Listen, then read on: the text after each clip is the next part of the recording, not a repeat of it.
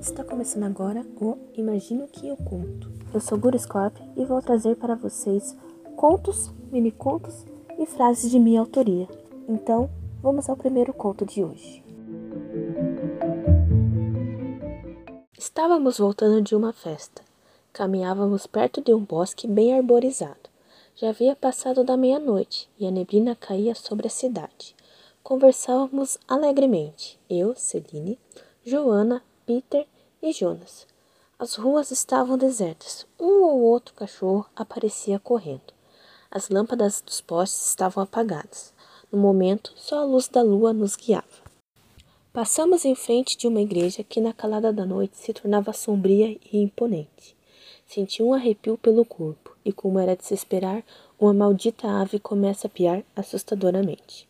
O pessoal nem ligou, mas que aquela sensação horrível. Parei para amarrar os sapatos. Eles continuaram andando em frente. Fiquei um pouco para trás. Escutei barulho de folhas sendo esmagadas, como se alguém estivesse caminhando atrás de nós, mas não parei para olhar e corri para alcançar meus amigos. Quando me reuni junto com eles, ficaram me olhando um pouco assustados. Eu estava tremendo de medo. Jonas e Peter ficaram debochando, mas logo pararam ao ouvirem passos lentos e profundos. Todos olharam para trás. Os passos ficaram mais próximos e audíveis. Ficamos paralisados. A lua aos poucos foi encoberta por densas nuvens. Vimos um vulto, mas antes que pudéssemos distingui-lo, a lua iluminou, revelando ser horrendo e aterrorizante, não sendo semelhante a um humano e nem comparado a um animal.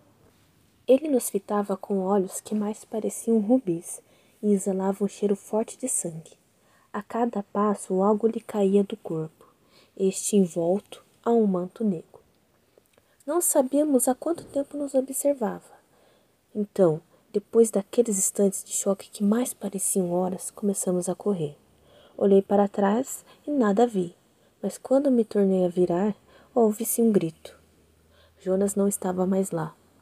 Paramos atordoados com o um grito. Peter estava mais assustado que eu e Joana. Então algo cai em seu rosto, algo escuro, que para nossa infelicidade e maior desespero era sangue. Notei que pisei em algo, e quando olhei para baixo, descobri que estava sobre uma poça de sangue. Ficamos pálidos, como se nossas almas tivessem sido arrancadas. Houve-se novamente os passos. Recomeçamos a correr. Entramos dentro de uma neblina densa. Eu estava sem fôlego, então parei por um instante nem percebi que havia me separado de Peter e Joana. Ouvi mais um grito. Era Joana. Lágrimas vieram à tona. Alguém me segurou e tapou minha boca. Era Peter. Todo sujo de lama. Suspirei aliviada, mas não por muito tempo. Com grande velocidade, Peter foi arrancado de meus braços e levado.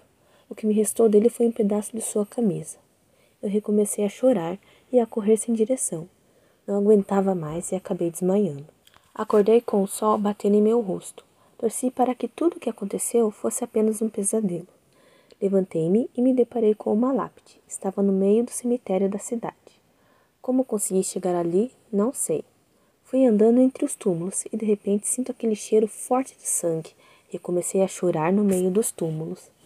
Meu corpo ficou anestesiado. E meu vestido, que agora estava sujo de lama, ganhou um tom avermelhado. E naquele instante provei o gosto amargo de sangue.